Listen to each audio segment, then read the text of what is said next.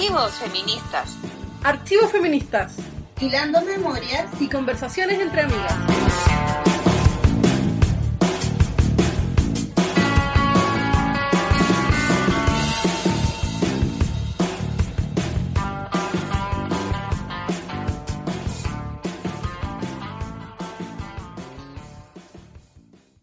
Hola, hola, bienvenidos a todos a un nuevo capítulo de Archivos Feministas. Hoy es un capítulo especial, estamos celebrando, este es el capítulo número 50 de la historia de nuestro programa, así que estamos muy entusiasmadas y muy contentas de poder compartir nuevamente con todas las personas que nos escuchan. Hola Mari, ¿cómo estás tú?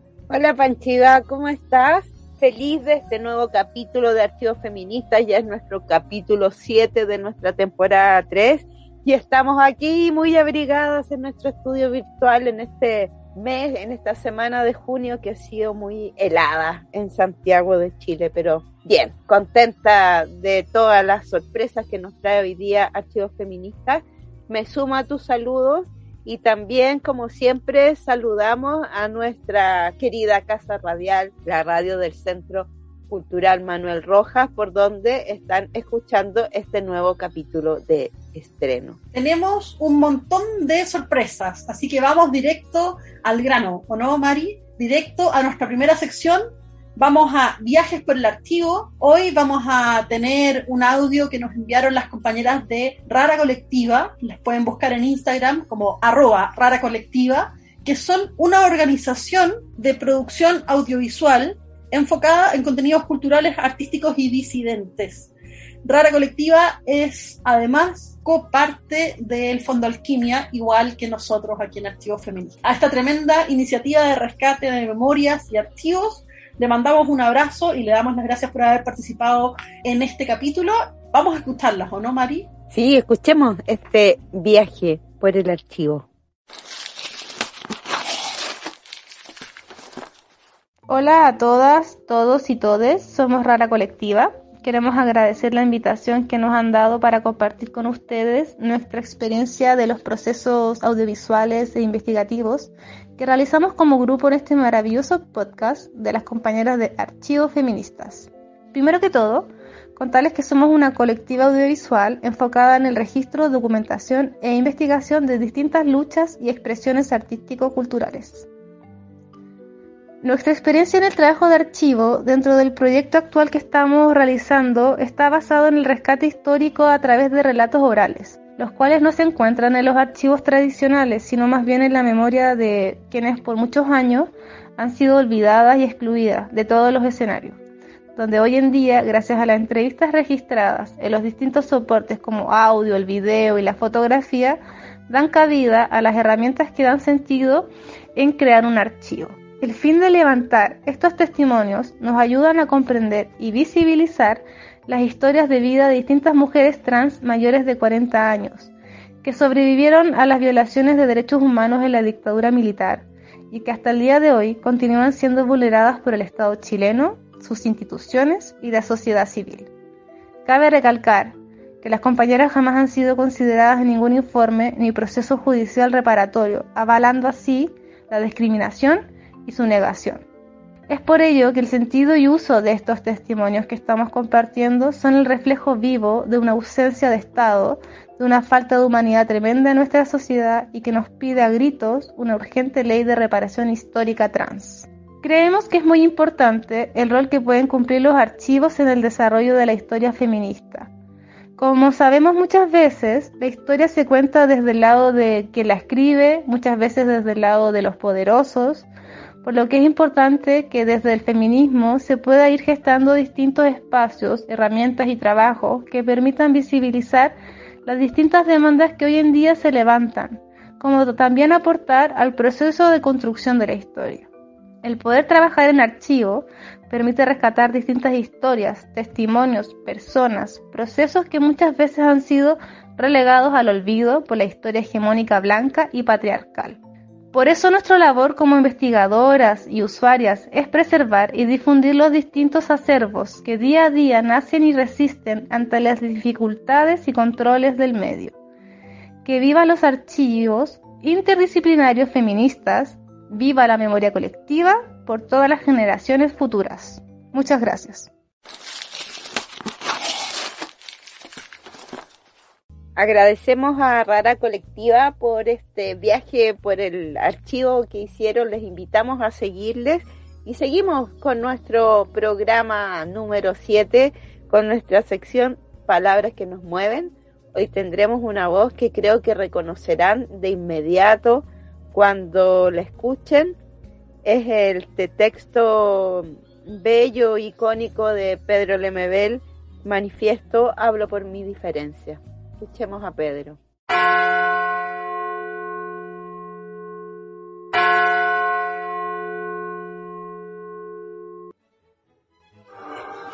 No soy Pasolini pidiendo explicaciones. No soy Ginzer expulsado de Cuba. No soy un marica disfrazado de poeta. No necesito disfraz. Aquí está mi cara. Hablo por mi diferencia, defiendo lo que soy. Y no soy tan raro me apesta la injusticia y sospecho de esta cueca democrática. Pero no me hable del proletariado, porque ser pobre y maricón es peor. Hay que ser ácido para soportarlo. Es darle un rodeo a los machitos de la esquina. Es un padre que te odia porque al hijo se le dobla la patita. Es tener una madre de manos talladas por el cloro envejecidas de limpieza, acunándote de enfermo, por malas costumbres, por mala suerte, como la dictadura, peor que la dictadura, porque la dictadura pasa y viene la democracia y detrásito el socialismo y entonces, ¿qué harán con nosotros, compañeros?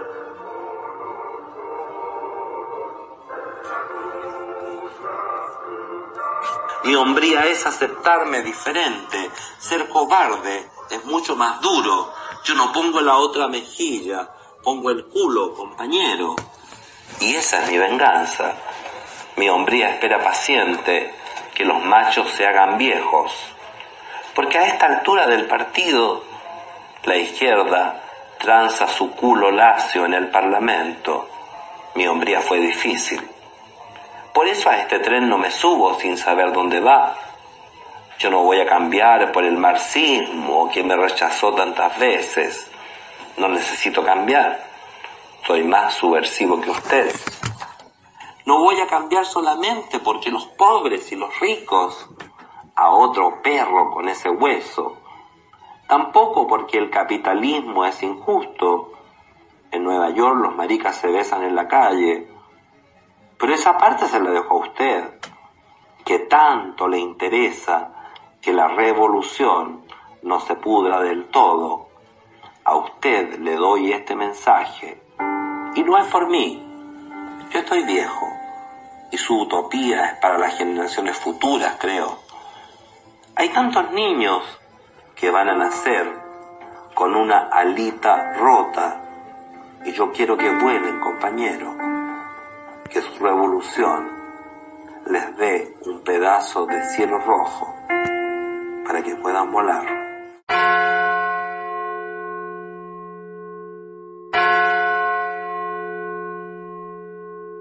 Tensionando nuestros archivos.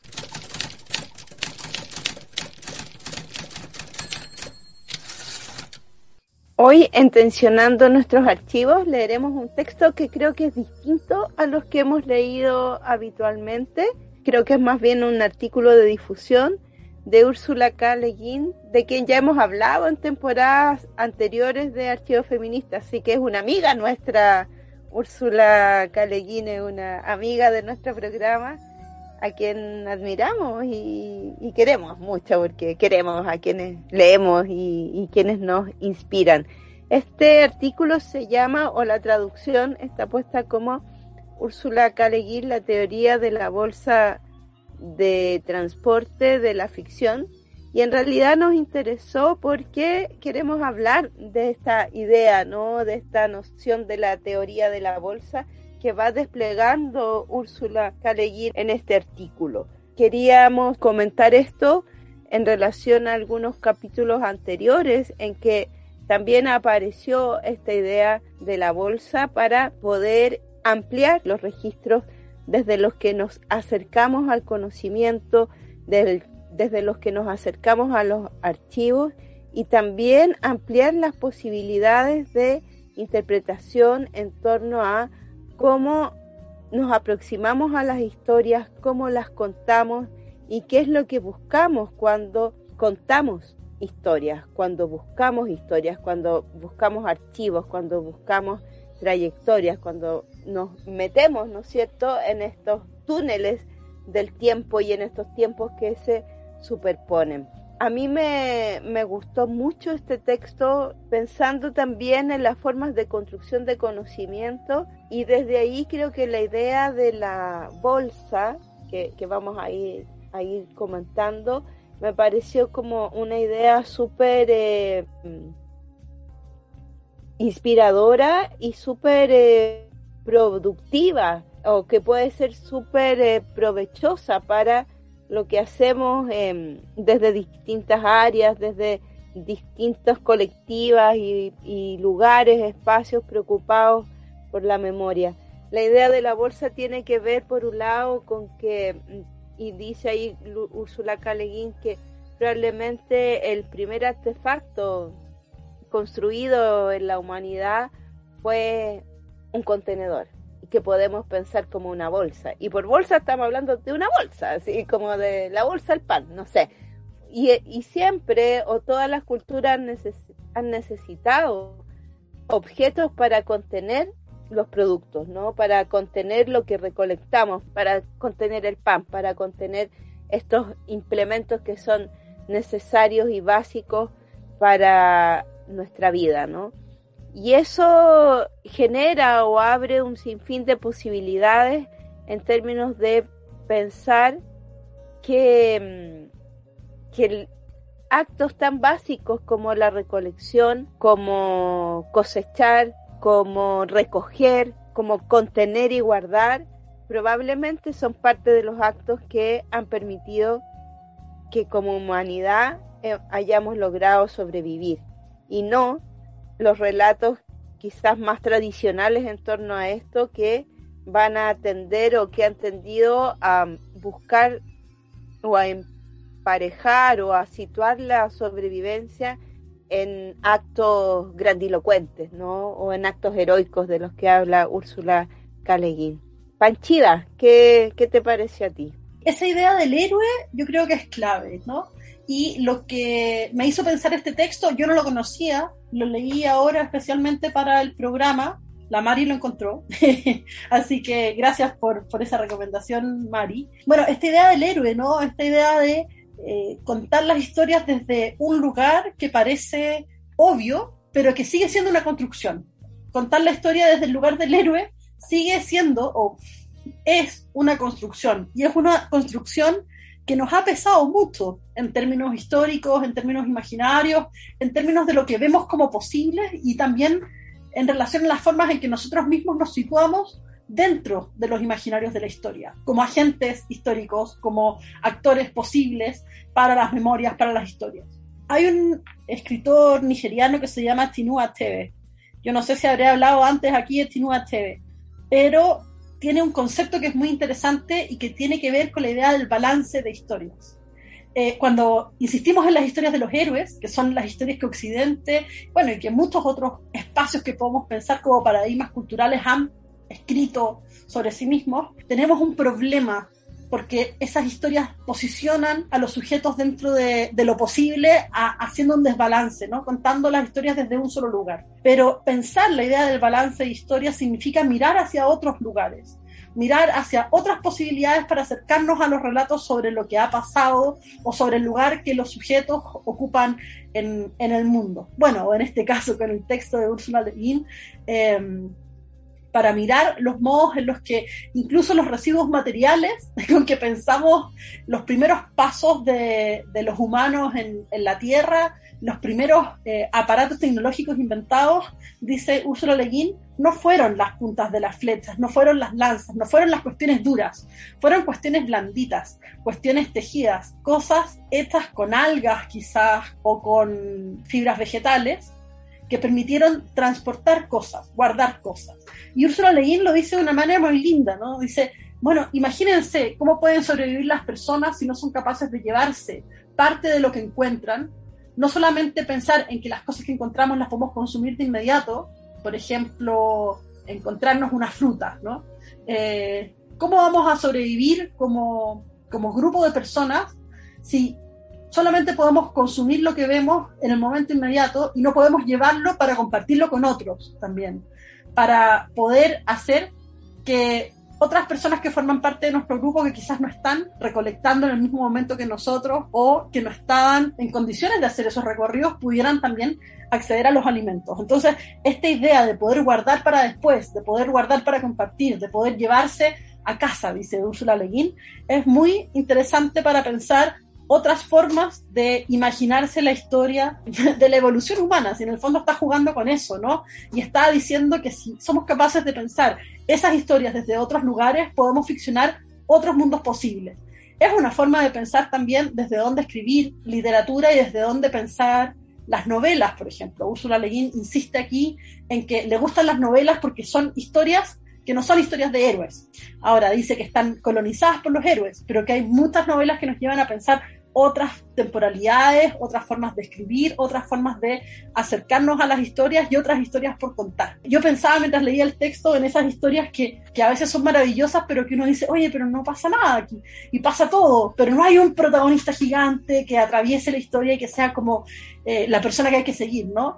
Hay otras formas de, de, de poder interactuar con el mundo, y eso es lo que nos cuenta Úrsula Le Guin al invitarnos a pensar en algo sobre lo que normalmente no pensamos. ¿no? Úrsula Le Guin dice, bueno, nadie se iría de aventura sin una bolsa, nadie se va de camping, nadie se va, hoy día ni siquiera salimos a comprar, se supone, porque tenemos que llevar nuestra propia bolsa porque es más eh, sustentable en términos ecológicos. Pero dice Úrsula Le Guin que nadie se iría de aventura sin un lugar donde llevar algo, ¿no? Una bolsita para guardar algo. En el texto Úrsula Caleguín también habla de que el mundo de la caza o los habla ahí de los cazadores de mamut, por ejemplo, ¿no? Han ocupado, ocupan nuestro imaginario, pero también los registros, ¿no? Las pinturas en las cuevas o lo que se dice de las formas en que en que lo humano se ha ido desarrollando, se ha ido construyendo, ¿no?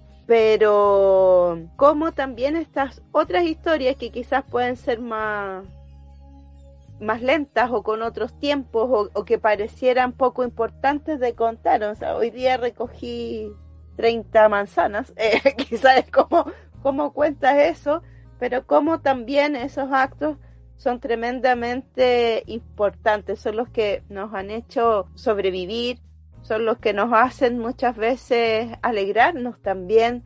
Eh, habla en la mañana, en el, eh, al desayuno, ¿no? Cuando, cuando tenemos lo que recogimos en la bolsa, cuando nos da hambre, o cuando esta bolsa se llena o nuestras bolsas se llenan de infinitas cosas pequeñas que no son al parecer trascendentes, pero que nos ayudan a construir nuestra cotidianidad, que nos ayudan en nuestra vida y cómo esa misma idea de la bolsa creo que puede ser aplicada a lo que hacemos en el trabajo en archivo, cómo vamos recopilando en distintos soportes historias de distinto tipo, distintas voces. En nuestro caso también esta búsqueda de las voces que no han sido las voces hegemónicas, que también está en muchas de los relatos, de los audios generosos de las personas que han hablado con nosotras de esas historias olvidadas. La imagen a mí me parece hermosa de cómo pensar eso desde una bolsa o contenido en una bolsa, contenido en un objeto cotidiano, en un objeto que portamos, en un objeto que podemos incluso construir y que creo que nos saca del relato heroico, que nos lleva al relato cotidiano, que nos lleva a la vida, a la vida, a la vida misma y cómo esa nuestras vidas también tienen tremenda importancia, ¿no? Ahí ella dice que es una que ella es una señora enfadada con una bolsa. ¿Y cuántas veces hemos sido una todos hemos sido una señora enfadada con una bolsa que también se transforma en un objeto para defendernos de autodefensa, ¿no? Ahí yo pensaba, Mari, no sé si te acordaste tú también de eso, de esas historias de las señoras que salían en dictadura con la cartera con piedras a pegarle a los pacos. no sé si te acuerdas de, de, esas historias, me acordé de eso con esa parte del artículo. Sí, también pensé en ese tipo de relatos, lo, lo, lo que yo misma he hecho a veces con, con una bolsa, ¿no? Y en el fondo creo que tú lo decías antes, pensar como antes que las flechas, que los cuchillos, que, que las armas, estuvieron las bolsas. viva las bolsas. Como nos pensamos desde ahí, cómo vamos torciendo los imaginarios que tenemos y que nos han colonizado desde lugares que de alguna manera, en el caso particular de las mujeres, habla ahí, Úrsula K. nos ha quitado la humanidad, ¿no? O nos ha instalado en una humanidad secundaria, en estas humanidades no, no heroicas, pero, pero sabemos que no es así. El, la aproximación a la escritura, creo que también la aproximación a la investigación desde relatos, que este mismo es un relato mínimo, un relato corto, ¿no? Eh, muchas veces también es interesante, creo, en este cruce entre la mm, literatura, la novela, la ciencia ficción o la ficción con la historia, con los archivos, con los activismos. Creo que ahí hay harto de lo que podemos pensar y desde lo que nos podemos inspirar.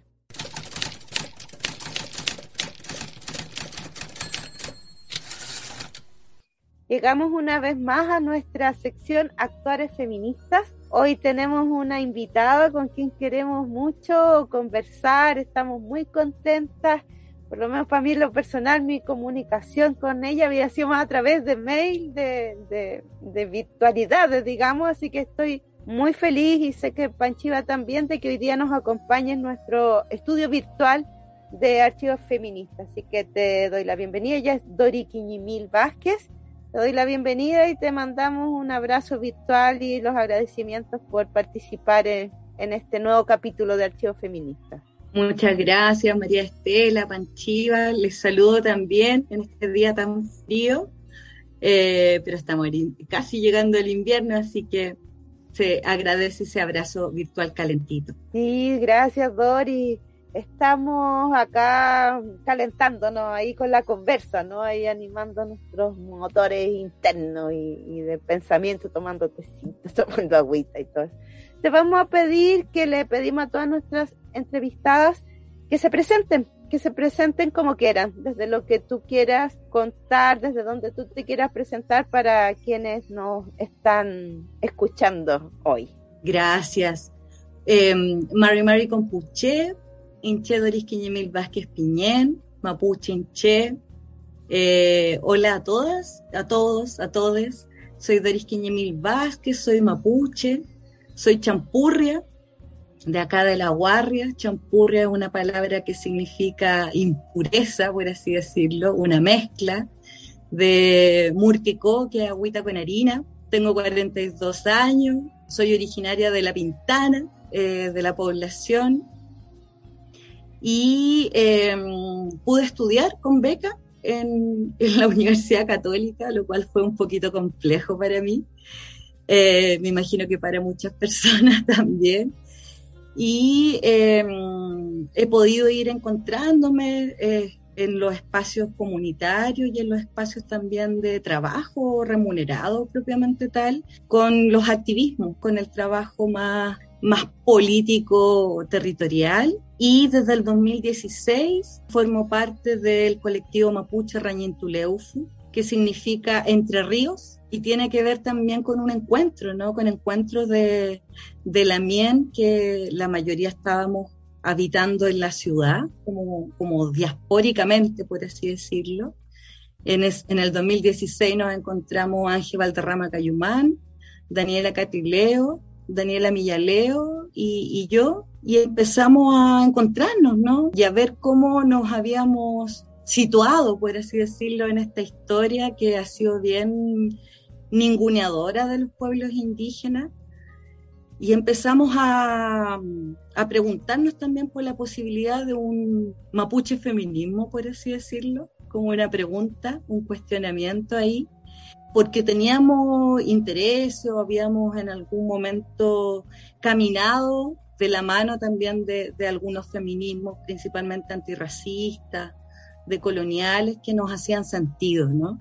Y en este momento estoy en Fondo Alquimia, estoy de directora de programa en ese espacio que de 20 años, ¿no? Tiene 20 años Fondo Alquimia, el único fondo de mujeres en Chile eh, existen más fondos feministas y de mujeres en el mundo, en Latinoamérica son ocho, y somos parte también de los movimientos, ¿no? Somos un fondo que trabaja movilizando recursos, ¿no? Y una parte, obviamente, más encima en un sistema capitalista como este, tiene que ver con, con, la plata, ¿no? Necesitamos plata, más en momentos de crisis, ¿no? Lo vivimos con la pandemia, lo seguimos viviendo.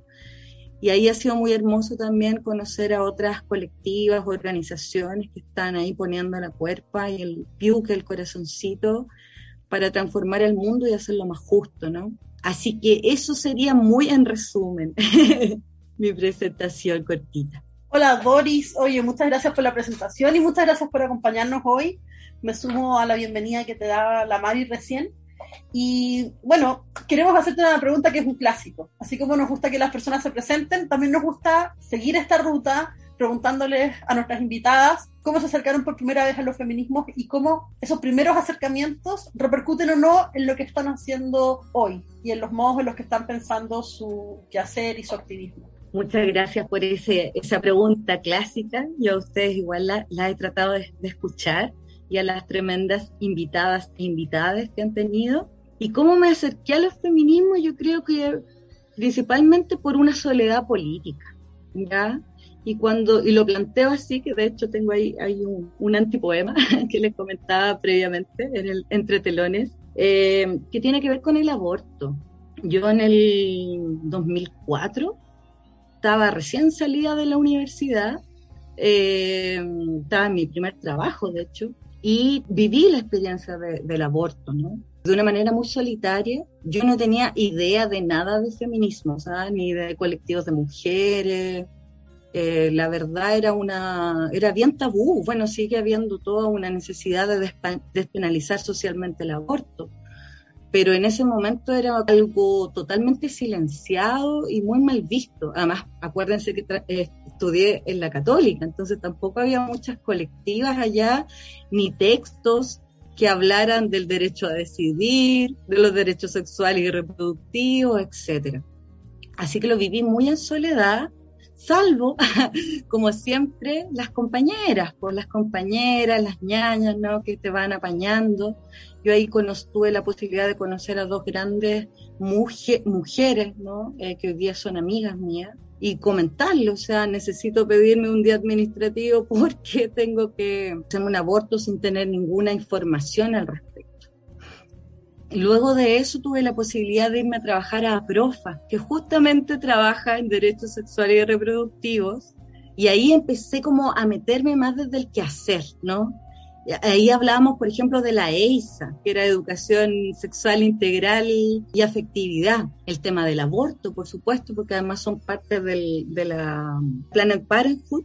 Entonces ahí fui como aprendiendo de, de, otras, de otras maneras, ¿no? De entender el mundo, de que el aborto era un derecho, de que existían conferencias internacionales, que habían declaraciones y todo este como entramado internacional de los derechos humanos. Y ahí logré como entender esta experiencia, ¿no?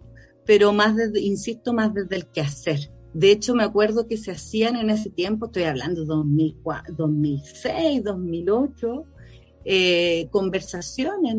Con distintas organizaciones y también personas que de un u otro modo estaban proponiendo una agenda de despenalización social del aborto. Entonces se reunían personas que eran del mundo de la medicina, por las católicas por el derecho a decidir, también con otras iglesias, y activistas propiamente tal. Entonces como que ahí lo, lo entendí, ¿no? entendí que no es que fuera una mala persona ni la culpa judeocristiana, sino que en el fondo efectivamente había, habían caminos, ¿no? Y caminos mucho más acompañados en ese proceso.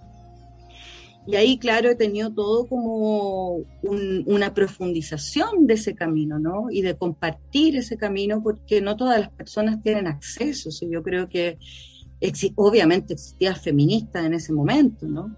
Eh, existía toda una lucha del derecho a decidir, pero que yo la, desconocía, insisto, en la Pintana, la católica, mi padre era evangélico, ¿no? hablando también de los procesos de historicidad de, lo, del, de la migración forzada a campo ciudadano, en que las iglesias, principalmente evangélicas, abrieron la posibilidad de hacer familia en estos lugares, lo que pasa hoy día, por ejemplo, con las personas haitianas y el tema es que nos están quitando también en términos culturales, en términos históricos y en temas de, lucha política, estratégica a los pueblos. Pero esto también es algo que ahí podemos conversar. Luego también tuve la posibilidad de trabajar en CERNAM. En ese tiempo era el CERNAM, eh, como reemplazo. siempre, yo siempre me, he autodenominado como una nana estatal, ¿ah? porque uno siempre llega ahí como, como profesional raza, por así decirlo. Em, y ahí me metí harto en temas de violencia contra la mujer y también participación ciudadana. Ya yo creo que eso también ha sido como, como un tema que, que, he ido trabajando y también con los propios dolores, por supuesto, cuando hablamos de violencia de género, o violencias estructurales, ¿no? Se te va abriendo como, como los dolores, la historia y cómo se han generado todos estos espacios de acompañamiento, principalmente feministas, porque la política pública sabemos que tiene una serie de, de déficits, ¿no? Y ahí pude conocer a muchas otras organizaciones, desde el activismo propiamente tal, más de violencia de género. Ahí también aprovechar de, de agradecer todo el trabajo de la red chilena contra la violencia hacia las mujeres, con su además su tremenda como teorización que viene de la práctica, ¿no? O sea, cuando nos hablan de violencia estructural, yo creo que se nos abre como la manera de poder abordar algo que es tan doloroso. Y lo que les comentaba de, de, esta, de este encuentro recién en el 2016 con, con Rañín Tuleufu, ¿no? De, de, de juntarnos como eh, personas mapuches, champurria, ¿no? De la diáspora, eh, a poder juntarnos, simplemente juntarnos, sabernos, eh, acompañarnos y poder sentir pensar estas posibilidades, ¿no? De nutrirnos desde estos feminismos otros para levantar también un proceso de, de difusión de otras voces, ¿no? Desde el arte, desde los pensamientos de Apiayala, desde la escritura, porque hemos sido un pueblo que ha sido súper ninguneado, súper invisibilizado. Basta ver la criminalización, el estado de, excepción constitucional ¿no? que se perpetúa independiente del nombre o que cada 15 días lo renueven, pero yo de hecho lo llamo un estado de decepción, ¿no? Eh, más que decepción, porque es como son tantos, tantos años, ¿no? Y sabemos que la criminalización prende más fuego al final no tengo nada en contra del fuego, al contrario, pero, pero ir generando estas barricadas de Raquizuán también, de Raquizuán, de pensamiento, de, de otros kimun, de, otros, de otras sabidurías. Así que ahí se han ido enarbolando las distintas como, como raíces de, distintos feminismos. Muchas gracias, Doris. Eh, qué bueno escuchar también cómo, cómo se va llenando esta presentación inicial, ¿no? Con lo que nos ibas contando ahora y ahí algo que, pensábamos que queríamos conversar contigo es en este cruce, ¿no? ¿Cómo podemos pensar, tanto desde archivos feministas como quienes nos escuchan, estos cruces, ¿no? Entre los, los activismos feministas, los activismos mapuche, champurri en Chile, ¿no? Como esta misma pregunta que tú enunciabas ahí de, esta posibilidad o no de mapuche feminista, ¿no? De mapuchicidad y feminismo, ¿no? Creo que eso nos gustaría harto poder conversarlo contigo y saber tus sentires y tus pensares al respecto. Y yo creo que esa es una tremenda pregunta, ¿no? Además, como Rañintuleufu, como entre ríos, ¿no? Los ríos somos causas de, un mismo río, en el fondo. Estamos tratando de transformar algo que es injusto y doloroso a partir de la historia. Yo creo que, en, esos cruces han sido sumamente relevantes, por ejemplo, eh, todo este trabajo territorial, ¿no? el, activismo territorial, por ejemplo, a propósito de, la Machi Francisca Linconao, ¿no? Fue un proceso sumamente doloroso, complejo, las huelgas de hambre. El lesbofeminismo ahí hizo un aporte súper hermoso, ¿no? De, apoyo. Eh, a otras luchas, ¿no? Bueno, las lesbofeministas siempre han apoyado, por ejemplo, el tema del, aborto. Entonces ahí también hay, hay, un cruce que tiene que ver más allá de tu identidad. Yo creo que ahí la, la lucha como identitaria a veces nos ha generado cercos, ¿no? Eh, nos ha generado barreras y cuando nos situamos desde la violencia estructural, por ejemplo, y de una palabra que que quizá hoy día usamos harto, ¿no? Que es el extractivismo. Eh, yo creo que ese mismo extractivismo eh, que tiene que ver con estas empresas, ¿no? Que agarran todos los bienes comunes para, el bolsillo, para el capital y, depredan los espacios, los territorios. Los territorios en resistencia, como nombran también ahí hermanes que están en, en Petorca y en todos los lugares, en el fondo. También ha habido prácticas extractivistas pues, dentro de, varias, eh, voy a decirlo, personas, ¿no? Personas, mujeres, académicas, ¿no? Eh, muchas que se plantean desde el feminismo y se ha generado esta no devolución, por ejemplo, de, de lo que se recoge de las entrevistas o de los encuentros y eso ha ido generando barreras entonces hay muchas comunidades que no quieren trabajar, no quieren plantearse tampoco el feminismo desde una manera totalmente sin saber, ¿no? Eh, ¿Cómo vamos generando puentes? Yo creo que esa es una, una tremenda pregunta que tiene que ver con el estar, el estar en Tragún, el estar en el MITRAM, el prestarse las rucas, ¿no? Eh, siempre cuando uno va a una casa en el campo, siempre van a haber colchonetas, colchones, siempre va a haber un espacio para acogerte, ¿no? El tema del mate, del fuego. Y yo creo que en ese encuentro sí hemos podido hacer esos cruces. Y por supuesto con todas las compañeras que se plantean desde el antirracismo, ¿no? Y las hermanas afro, eh, todo el trabajo que se está realizando en el último tiempo. Bueno, ahora con, todo el tema de las redes sociales tenemos más acceso a cierta información, pero, pero estas juntas que hemos tenido con, con hermanas, con hermanes eh, afro también ha sido muy, muy bello, porque también son diásporas, ¿no? También han sido exiliados de, de la historia y nos hemos podido encontrar.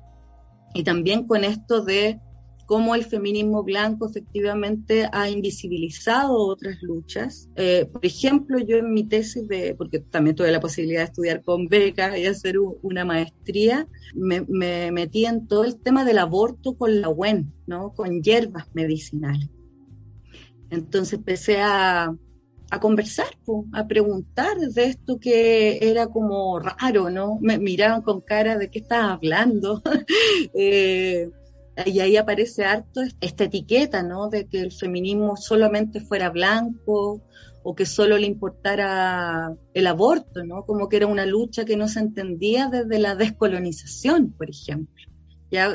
¿Por qué es importante descolonizarnos como, como pueblo? Y en ese sentido, cuando una como que revisa, pregunta eh, y escucha, yo creo que ahí es tan importante poder escuchar, hablando de la memoria, hay memorias de, mujeres mapuche, como en todo el mundo, ¿no? En todas las historias que, abortaban con y abortan con hierbas medicinales. Hay ahí toda una, una sabiduría y que ha sido muy hermoso también verlo en, compañeras que son acompañantes de, de, aborto, que ahora están incorporando, hay cuadernillos de, de, aborto en que se utilizan las hierbas medicinales pre, post y durante para que sea un proceso mucho más amoroso y también más respetuoso con tu cuerpo, ¿no? Entonces ahí hay cruces, ¿no? Hay cruces, hay, hay, hay elementos que podemos seguir em, caminando en conjunto, por así decirlo, ¿no? Em, pero yo creo que el extractivismo en la práctica en general, como para todas, si nadie tiene acá tejado de vidrio, el cómo hacemos esa devolución, pero no una devolución que implica un informe, ¿no? Sino como, desde el estar, desde el compartir. Hay también, por ejemplo, que me dicen, también yo, yo tejo todo el día. no tengo tiempo de tomar un libro y estarlo ahí hojeando, ¿no? Entonces, qué importante es poder en el mismo proceso del tejido, del mate, del cuidado de niñas, del hacer la sopa y pilla o lo que sea, de estar compartiendo estos conocimientos desde la oralidad, que también es algo tan importante hablando de los archivos y de la memoria, ¿no? Cómo se transmite. Qué bonito eso de los archivos y la memoria y las otras formas de encontrarse también, ¿no? Porque a veces esos intentos de devolución están súper normados dentro de los, no sé, de los espacios académicos, de los mismos espacios activistas. Y claro, tienen toda la razón, hay veces en que son formas o herramientas o tiempos que en realidad no funcionan y que hay que, hay que poder revisar. Oye, Doris, tú eres directora de programas del Fondo Alquimia. Y esta pregunta que viene nos gusta porque, bueno, estamos contentas con que exista el Fondo Alquimia. Estamos contentas porque el Fondo Alquimia está cumpliendo 20 años. En nuestra primera temporada estuvimos conversando en una entrevista como esta con la Sara Mandujano y además somos una organización coparte del Fondo Alquimia esta temporada está siendo apoyada por Alquimia en, todas sus etapas de desarrollo. Así que esta pregunta nos toca por muchas partes, ¿no? Desde, desde el corazón hasta nuestras formas de poder seguir haciendo lo que hacemos. Queremos preguntarte por estos 20 años del fondo, qué significa ser directora de programas y, y, cuáles son los planes que, que, tienen, que tienen ahora, sobre todo porque están en esta convocatoria nueva que estábamos conversando un poco al principio de, la entrevista fuera de, fuera de micrófono, de, la importancia de las convocatorias que hace el Fondo Alquimia y de cómo potencia el activismo eh, de mujeres feministas y de la disidencia sexual en todo el territorio que habitamos acá en, en Chile, por ponerle un solo nombre, FOME, pero digamos Chile. Yo creo que acá, a mí para mí personal, política, colectivamente ha sido súper, me siento honrada de ser parte del Fondo Alquimia, ya porque son 20 años de trabajo con activistas, con organizaciones que de verdad hay una infinitud de organizaciones el día de hoy en distintos territorios, ya en el norte, en el sur, en Magallanes, en Punta Arena, en en el archipiélago de Chiloé, etcétera. Y de hecho nuestra convocatoria desde el año pasado estamos planteándola como activismos por el buen vivir. Ya antes tenía un nombre más largo, que era activismo urdiendo la trama del buen vivir. Y creo que en ese sentido, cuando hablamos de 20 años, para nosotras es súper importante. Nosotras somos 11 compañeras en, distintos roles. A mí me toca el, rol de ser parte del, equipo de programas, ¿no? Que somos el área que trabaja más directamente con las organizaciones. Em, de cómo seguimos articulándonos, ¿no? Cómo seguimos entretejiéndonos para poder avanzar más en esta transformación, ¿no? A propósito de la pandemia, a propósito de la crisis eh, que hemos generado la humanidad, ¿no? Eh, con todo el tema de los territorios, de esta crisis, es que a mí no me gusta decirle crisis climática, porque en el fondo es un desastre climático que ha generado la humanidad. ¿Cómo avanzamos eh, más rápido?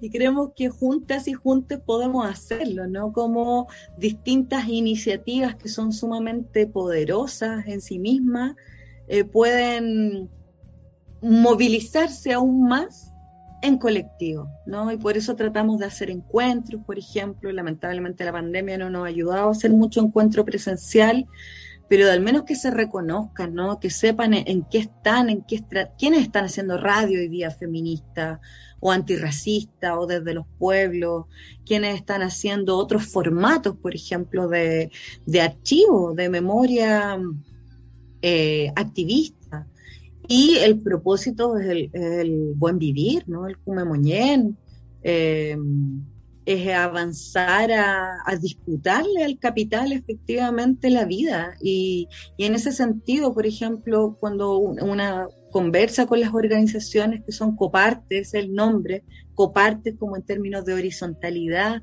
y también de reciprocidad, rescatamos mucho la solidaridad feminista como una ética de Fondo Alquimia y también que la hemos visto y la hemos ido conociendo con todo el trabajo territorial Eh, no sé, hay una serie de, acciones muy hermosas, ¿no? Redes de abastecimiento, la ruta de la verdura, las ollas comunes, las asambleas, etcétera. ¿Cómo potenciamos ese trabajo, ¿no? ¿Cómo, ¿Cómo, nos conocemos más regionalmente, interregionalmente? Yo creo que por, ahí va y el, buen vivir, por supuesto, totalmente. Otras economías, ¿no? ¿Cómo, cómo, cómo disputamos? En el fondo eso es porque en, la, en, la, página de la historia no estamos, no existimos. Imagínense, en junio han, habido una serie de asesinatos, personas trans, eh, han habido inducciones al suicidio, ¿no? De, de, de, personas muy jóvenes trans. Seguimos con estados de decepción, ¿no? Eh, con toda la criminalización, el tema migratorio, la salud mental, pero si además le ponemos el otro pelo a la sopa de la salud mental. ¿Hay salud mental antirracista en este país? ¿Cómo nos situamos? No?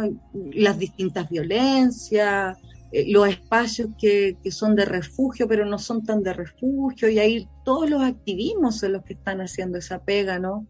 Más desde las políticas de la ternura, de la escucha, del respeto, del acompañamiento como de tú a tú, ¿no?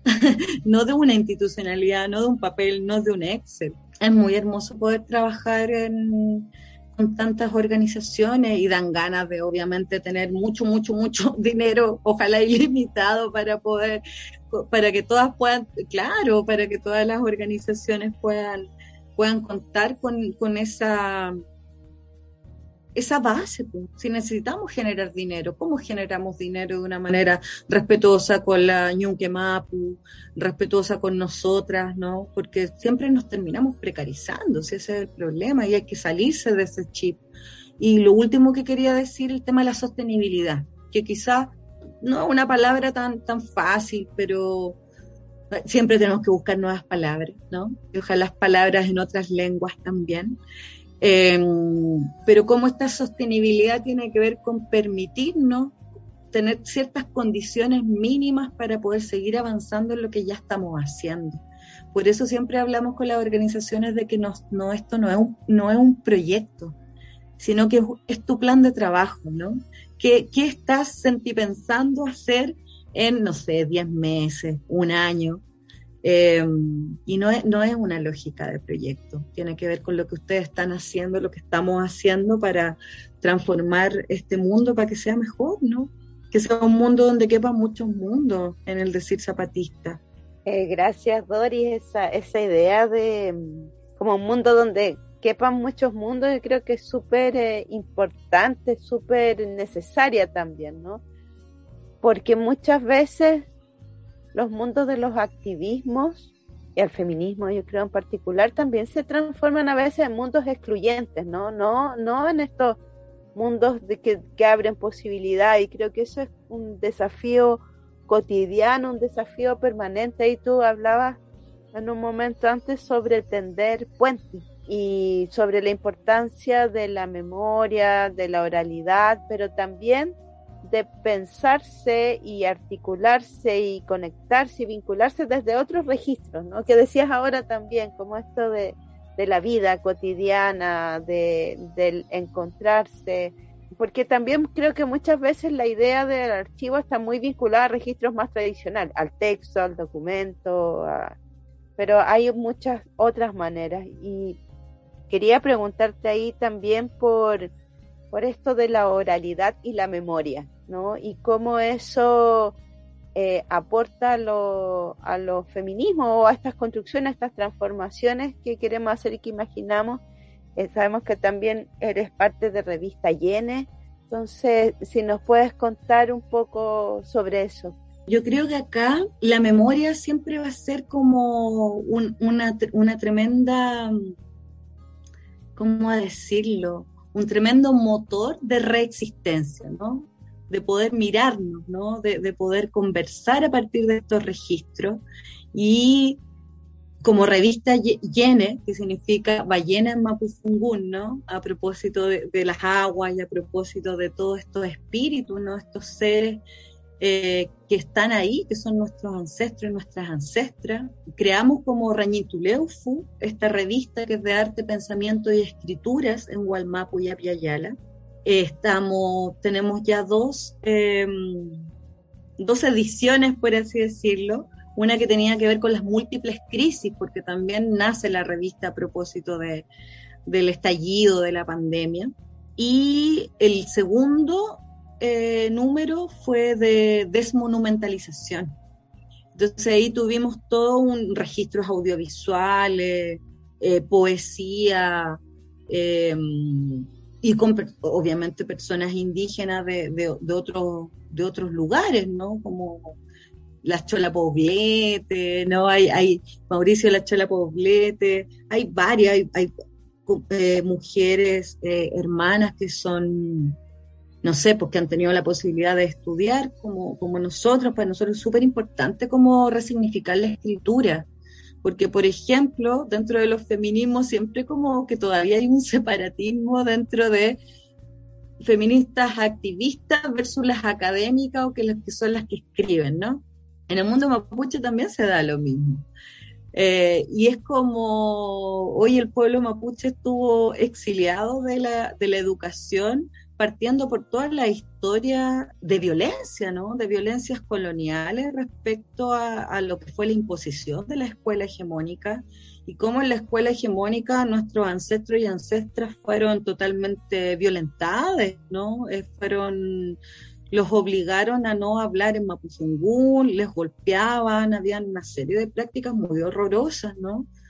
Eh, y en ese sentido, esta huella de la historia, de cómo la vamos registrando, porque por ejemplo mi padre tampoco nunca me enseñó lo mapuche, porque había que sobrevivir, ¿no? Y si lo pasaron tan mal, ¿para qué va a, dar un legado que va a implicar discriminación, estigmatización, etcétera? Y una que salió agüita con harina, este murquecó, más blancuchenta, más paliducha, mejor que pasar a piola, ¿no? Si ya con el apellido ya, ya había que hacer su... Además que siempre ha pasado, me imagino que ustedes también lo han visto en otros, con otras entrevistadas, de que tú tienes un apellido como eh, indígena y nadie sabe pronunciarlo, ¿no? Y es como quiñimil, tal como suena, Q de queso, de qué, que como que tampoco es tan difícil, eh, etcétera. Entonces, en ese sentido, la revista ha podido eh, invitar y convocar a, personas indígenas muy diversas, ¿no? no solamente mapuches, no solamente mapuches de Chile o de Gulumapu, también de Puelmapu, nos ha permitido como que estallene viaje por Aviala eh, y reencontrarnos con distintas maneras de organizarse, con el pueblo chango, con una serie de, de, otras maneras de vivir también esta historia de colonización. Y también me gustaría compartir con ustedes un encuentro que fue muy hermoso de este sábado recién pasado, que fue un encuentro de un taller de literatura mapuche que fue coordinado por Daniela Catrileo, la, la ñañita, y lo hicimos en el espacio 218. El espacio 218 es un espacio de arte que levanta, se levanta colectivamente, y ahí está Sebastián Calfuqueo, que también es parte de, de, de Rañintuleo, fue de la revista Yené, y que está en Plaza de Armas, ¿ya? Está en, ahí en el, ¿cómo se llama? Está el, el Fernández Concha, ¿cómo se llama? No, no es galería, pero los completos, todo ese sector de comida rápida. Portal. El portal Fernández Concha, muchas gracias, Iván Chío. Y es un lugar muy eh, extraño, ¿no? Porque Plaza de Armas hoy día como que pasa todo y pasa nada, por así decirlo. Y al subir a la, a la galería, ¿no? Ahí les, invito también a, a, buscar los espacios 218. Es una puerta, 218, y en cada, cada puerta era una nación, porque estaban las compañeras trabajadoras sexuales, estaban personas de verdad de distintas nacionalidades y estaba esta galería, ¿no? En que estábamos personas mapuche y no mapuche, porque siempre hay personas aliadas, ¿no? A los pueblos, en que eh, se reunieron después de este taller de literatura mapuche eh, a contarnos cuáles fueron sus creaciones. Y en esas creaciones, esas reflexiones de personas mapuches de distintas edades, de distintos territorios, de comunidad, de la diáspora, etcétera, etcétera, etcétera, aparece mucho la figura de los abuelos y las abuelas. Aparece mucho, por ejemplo, los terremotos, aparece mucho esta historia de cómo yo me reconozco como mapuche más allá de un apellido, o en algunos casos no, no, no están los apellidos, porque acuérdense que a veces te, te, lo cambiaban en el registro civil, o había una decisión de que para que no sufra esta, esta persona, ¿no? Te cortaban el apellido, por así decirlo, no te lo cambiaban. Por ejemplo, el mío es Quiñemil, debería ser Quiñemilla Ahí, te vas dando cuenta de cómo se ha ido perdiendo esa memoria, ese archivo, ¿no? Y se ha ido eh, colonizando. Entonces, poder abrirlo desde lo intergeneracional fue muy bello. O sea, estuve con hermanas, de ñañas de 24 años, 26. Habían abuelos, abuelas, habían padres y madres que estaban ese día con el corazoncito inflado escuchando los relatos de, de, de Lamien, ¿no? Y de los Lamien, hablando de memoria, ¿no? Y había una comida, por supuesto, mapuche, preciosa, rica. Había espacios de poder conversar y de encontrarse. Eso, yo les invito a poder revisarlo esta antología también y a visitar ese espacio que habla de descentralizar también, ¿no? Independiente de que la Plaza de Armas sea un espacio tan de tanto tránsito, también hay que descentralizar ese espacio más de los museos, ¿no? Oye, Dori, nos has contado, bueno, que estás en un montón de cosas diferentes, lugares, preguntas, posiciones también para pensar y para hacer cosas, pero igual vamos a hacerte esta pregunta que nos gusta que nos gusta harto. Y es, ¿en qué estás trabajando hoy día y cuáles son los proyectos en los que te estás moviendo? Nos has contado varias cosas, no sé si nos quieres agregar agregar más, si es que es posible, que alguien haga tantas cosas al mismo tiempo. Eh, cuéntanos, cuéntanos, por favor. Ya, les cuento que esto estamos, bueno, con Rayen Tuleo fue con Revista Gené, estamos por lanzar el tercer número de la revista que se llama Cume Moñén, Buen Vivir. Así que ahí estamos tratando de trenzar algo muy hermoso. Eh, estamos ahí todos haciendo distintas partes, ¿no? Desde desde lo editorial, por ejemplo, en, mi caso. Y también quiero escribir ahí algo de Cume Moñén, así que espero tener tiempo, hablando del tiempo, para poder hacer algo, algo hermoso desde ahí, ¿no? A, propósito también de, la memoria y, y, no sé, también hay, hay, algo que quisiera como, como ir, eh, ¿cómo decirlo?, amasando un poco más que tiene que ver con una categoría que yo inventé eh, a propósito de mi tesis, que el, en algún momento era el hetero-winca patriarcado y hoy día lo denomino cis hetero-winca patriarcado, ¿ya? Eh, ¿Y por qué les cuento eso? Porque estoy tratando de cerrar un capítulo de un libro que me invitaron a propósito de mi tesis con mi profa que una antropóloga feminista, que está haciendo como una recapitulación de como las tesis que quizás más la marcaron, no cree que fue un aporte de, de una década. Así que me siento súper honrada, pero una que no escribe nunca, una que es temporera de la academia, eh, por los tiempos estoy tratando de, de ver, ese, ese, ese, remirar esa categoría. Y ahora le sumo los cis adelante, que lo pensé harto, así como dónde lo coloco, porque también dentro de, de, fue también, porque una habla, pero hablan muchas otras personas detrás, ¿no? Adelante, al lado, eh, hablando colectivamente, de cómo este acrónimo, por ejemplo, de lo LGBTIQ, es un acrónimo que invisibiliza, además poniendo el más ahí después, todas las diversidades sexuales ancestrales ya nosotros, de hecho, hablamos de la cañechi moñén, ¿no? también esta impureza. Bueno, se ha, se ha, relatado, por ejemplo, de Machihueye, pero hay una serie de otras transitividades de género, si lo queremos denominar así, o diversidades sexuales ancestrales que estaban antes del acrónimo y que producto de la colonización también se emborronaron en la historia.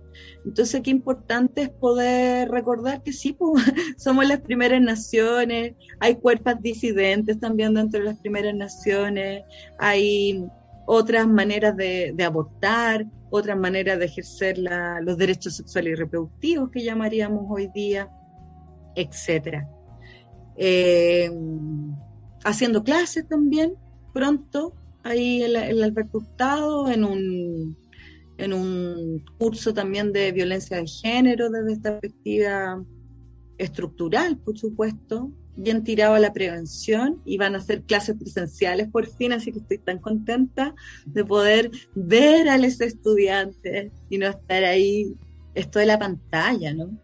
Además, como es violencia y obviamente violencia de género aparece mucho, Em, he tenido como hartas situaciones de qué pena no poder estar para poder eh, pasar un, pañuelo desechable, un poquito de agua, una, una nai en la espalda, ¿no? Como porque se abren situaciones, siempre, siempre me ha tocado estudiantes con situaciones de abuso, de acoso, de violencia, que el pololo, que no sé quién, que la familia, el familiar, bueno, todo, la vida, ¿no?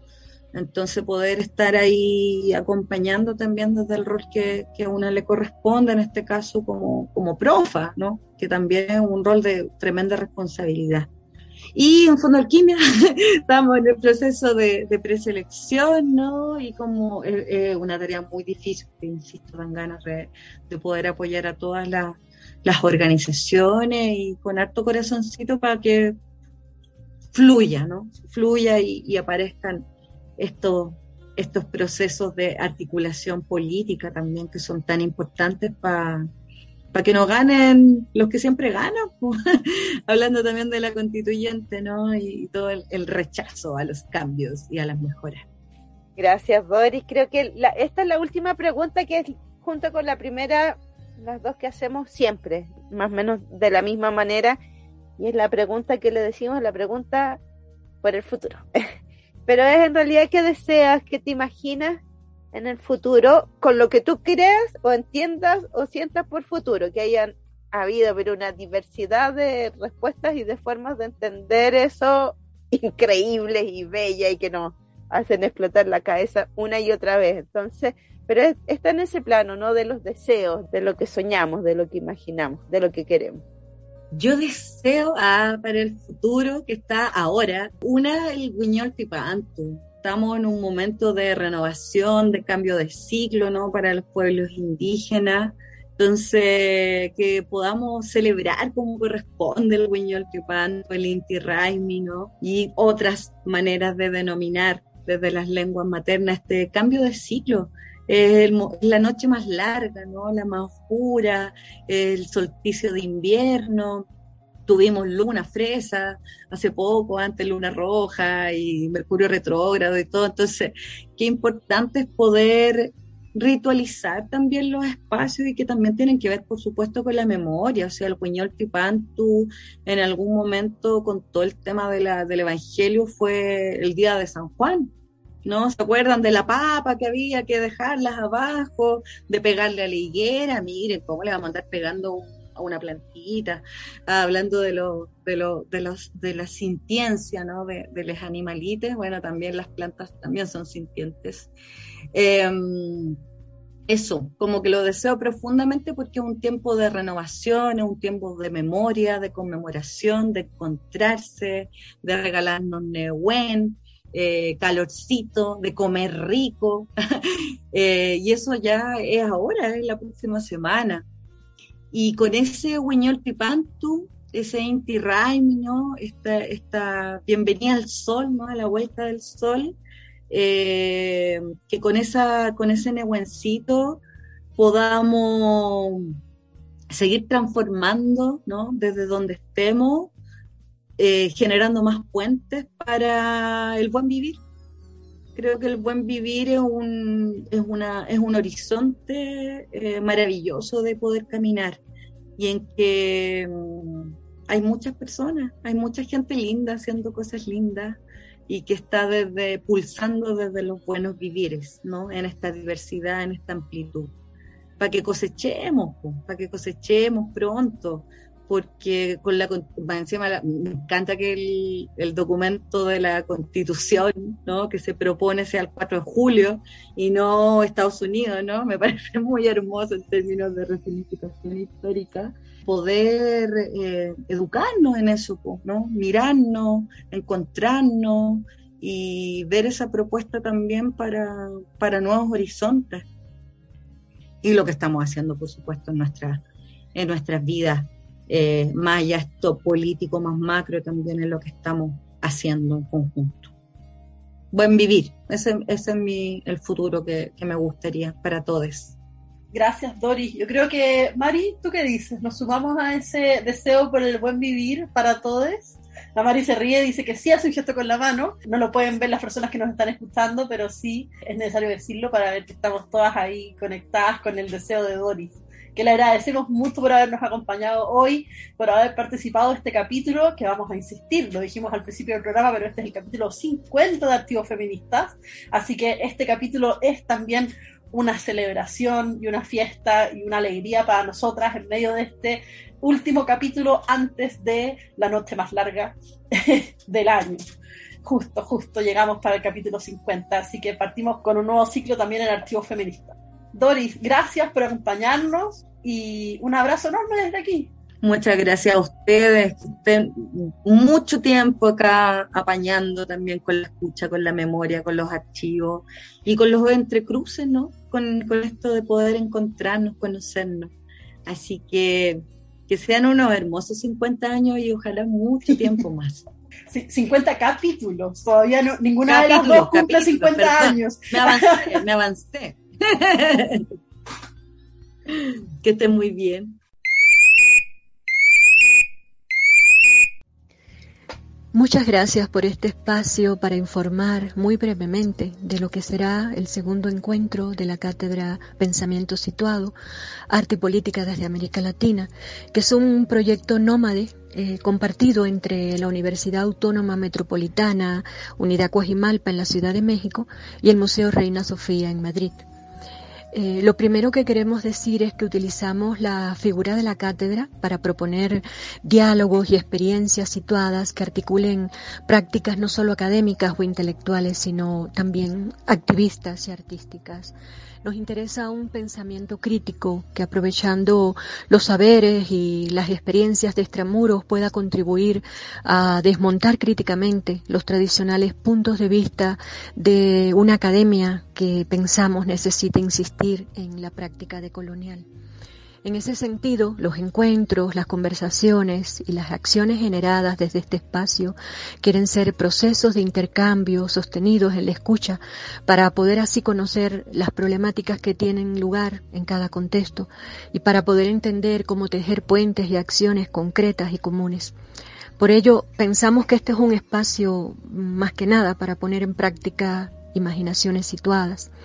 El primer encuentro lo realizamos en la Ciudad de México en febrero del 2019 y en este segundo encuentro en Santiago, que se realizará del 30 de junio al 2 de julio próximos con el apoyo de la Universidad de Chile, el Museo de Arte Contemporáneo y el Museo de la Memoria y los Derechos Humanos, eh, buscamos reflexionar las tensiones generadas en los contextos de pandemia a partir del proceso de control social o de los procesos de control social y de las revueltas ciudadanas.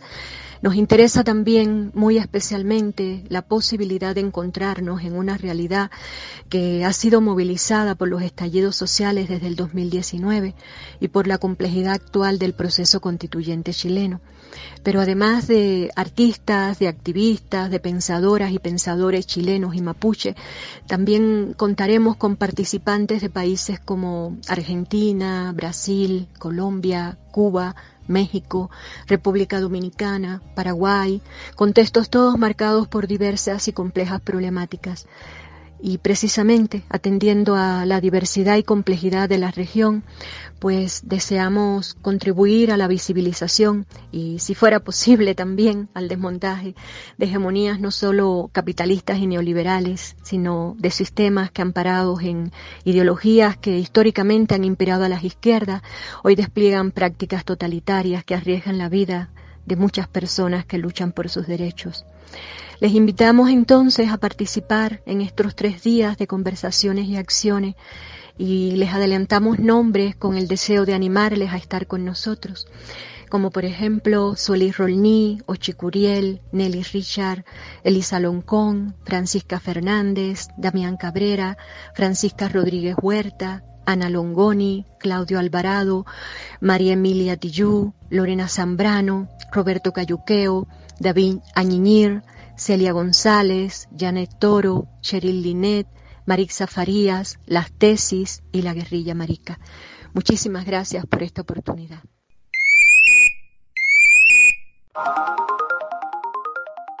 Recomendaciones pop. Hoy en nuestros archivos pop eh, voy a recomendar una memoria audiovisual que me vino a la cabeza, al recuerdo, inspirada por la conversación que tuvimos con Alejandra Oberti en el capítulo 6, donde contaba que había puesto eh, o había mostrado algunas algún curso, algunos estudiantes, las memorias de algunos de los encuentros feministas latinoamericanos y del Caribe, ¿no? que son los EFLAC que se hacen desde los años 80, que tienen una larga trayectoria. Y a raíz de eso me acordé, y además era algo que hace poco yo había hecho en clases, que fue mostrar las memorias audiovisuales del séptimo encuentro feminista latinoamericano y del Caribe, que están en YouTube. Esto fue una realización de Telemanita, un colectivo mexicano, una colectiva que estuvo en el encuentro feminista en el séptimo EFLAC que sintetiza, o sea, sintetiza entre comillas porque dura el video una hora y media, pero fueron varios días, entonces igual es una síntesis de este encuentro que es uno de los momentos icónicos y ha sido considerado dentro de las genealogías feministas así, porque es el encuentro, bueno, además de que se hizo en Chile, es el encuentro quizás en que más explícitamente se debaten las profundas diferencias que hay en los feminismos latinoamericanos de los años 90 y en realidad es como uno de los espacios por excelencia en los que se desarrolla el debate institucionalización, autonomía o lógica institucional, lógica autónoma eh, o, o movimentista dentro de los feminismos latinoamericanos. Entonces, creo que es un registro que es súper interesante porque además varias de las mesas de discusión que se dieron en ese encuentro están prácticamente completas. Entonces también es un ejercicio que permite ver a muchas activistas que son conocidas, otras que no, eh, de muchas partes y países, regiones y territorios distintos, distintas experiencias y también situarnos en debates que son bastante actuales, muchos de ellos, algunos que quizás hoy día no, no generan tanto sentido y también permite ver, creo, parte de las trayectorias, las genealogías y las transformaciones que se han dado dentro del movimiento feminista en América Latina, además de este ejercicio potente que es la realización de los encuentros feministas latinoamericanos y del Caribe, que a mí me parece que uno de los espacios por excelencia que nos ha permitido hablar permanentemente de un movimiento feminista, desde esta lógica más de, de movimiento, ¿no? Desde esta lógica de articulación, junto con las peleas, los debates que ahí están súper retratados. Ese encuentro tiene momentos, pero icónicos, que no voy a hacer spoiler, pero me parece interesante verlo, me parece que es un ejercicio de memoria tremendo y que también es un momento que ha sido súper eh, invisibilizado dentro de las historias de los feminismos. O sea, no sé cuántas personas saben que esto ocurrió, que en el caso del séptimo encuentro feminista latinoamericano fue en Chile, fue en Cartagena, fue en, el, en la playa, en el balneario de Cartagena. Piensen en lo que significó en ese momento, esto fue en noviembre de 1996, eh, era como un pueblo tomado por feministas, habían alrededor de 700 feministas en Cartagena ocupando distintos espacios, en gran parte de los hostales, algunos de los hoteles, que fue donde se fue desarrollando el gimnasio municipal, en la playa, en todo, y fue un momento también de mucha tensión que quizás hoy día nos muestra lo profundamente sancionados y perseguidos que eran los feminismos en Chile, un momento en ese sentido quizás de, de visibilidad pública y de momento de mm, debate público en que era bastante mal mirado por la sociedad chilena. En realidad, eh, de ahí viene la, una portada también icónica en un periódico de circulación nacional que era Tortilleras se reúnen en Cartagena. Eso fue lo que publicó la prensa en Chile de ese encuentro. Eso salió en el diario La Cuarta. Em, y hay una serie de debates que constituyen los feminismos, que han sido parte de esta historia y creo que es súper importante de volver a mirar, de ocupar este registro en, esta posibilidad también de poder tener un acceso libre a YouTube. Así que esa es la recomendación de hoy para que lo vean, las memorias audiovisuales del séptimo encuentro feminista latinoamericano y del Caribe, Cartagena, Chile, noviembre 1996, acceso libre en YouTube. Y así llegamos al final de este nuevo capítulo de Archivos Feministas.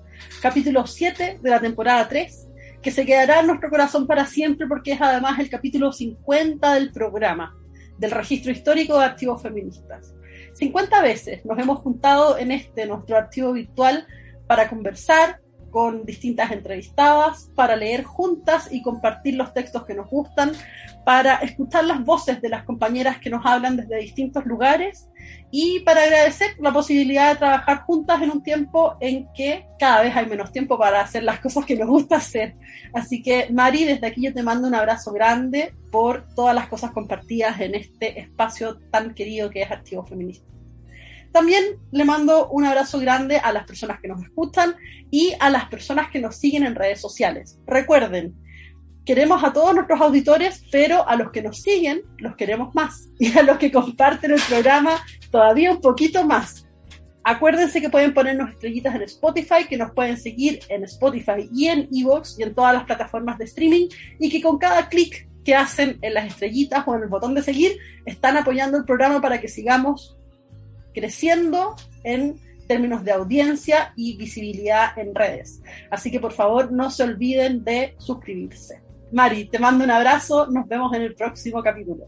Gracias, también te mando un abrazo enorme, siempre un gusto, un espacio para mí tan de alegría, de crecimiento, de energía, archivos feministas, que eso creo que se, se muestra, se expresa en cada uno de los capítulos que hemos hecho. Feliz con el capítulo 50, creo que es algo que no nos imaginamos. En realidad no, sabíamos, empezamos, pero no sabíamos qué más iba a pasar. Y es increíble llegar hoy día a 50 capítulos, a esta cantidad enorme de voces que han estado en archivos feministas, de amigas amigues que nos han acompañado y nos han apoyado y de todas las personas que generosamente han participado de distintas maneras de este programa. También en este capítulo 50 agradecer y abrazar a la radio del Centro Cultural Manuel Rojas, que es donde estamos desde el inicio y nos mantenemos hasta el día de hoy. Aguanten los proyectos colaborativos, aguanten las comunidades y los proyectos radiales y de podcast que nos permiten llegar a más personas. Agradecemos también a quienes nos acompañaron en este capítulo con sus voces, con sus anuncios, con sus experiencias, con sus pensares y sentires a Rara Colectiva, que les invitamos nuevamente a seguirles. Es muy interesante lo que están haciendo. Abrazamos la memoria de Pedro Lemebel y ese manifiesto maravilloso que nos conmueve cada vez. Agradecemos a, Doris Quiñimil, que fue hoy día nuestra entrevistada y que nos abrió un mundo tremendo de conversaciones.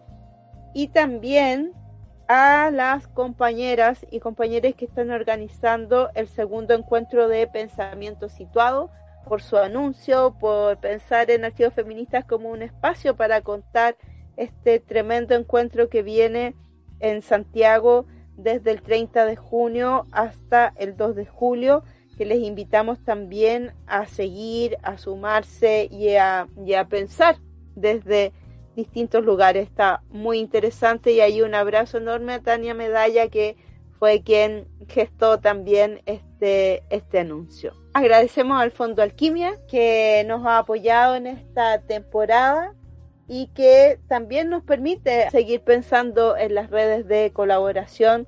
Hoy día hablamos con Doris más profundamente sobre el fondo, así que también les invitamos a seguirles y a potenciar esta posibilidad de pensarnos en red y pensarnos en articulación. Nos despedimos, viene un Wiñol Tripantu este mes y este mes también es el mes en que conmemoramos la revuelta de Stonewall.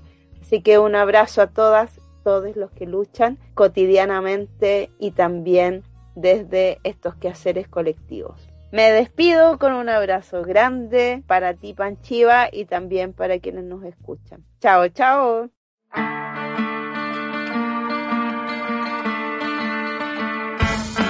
Archivos feministas. Archivos feministas hilando memorias y conversaciones entre amigas.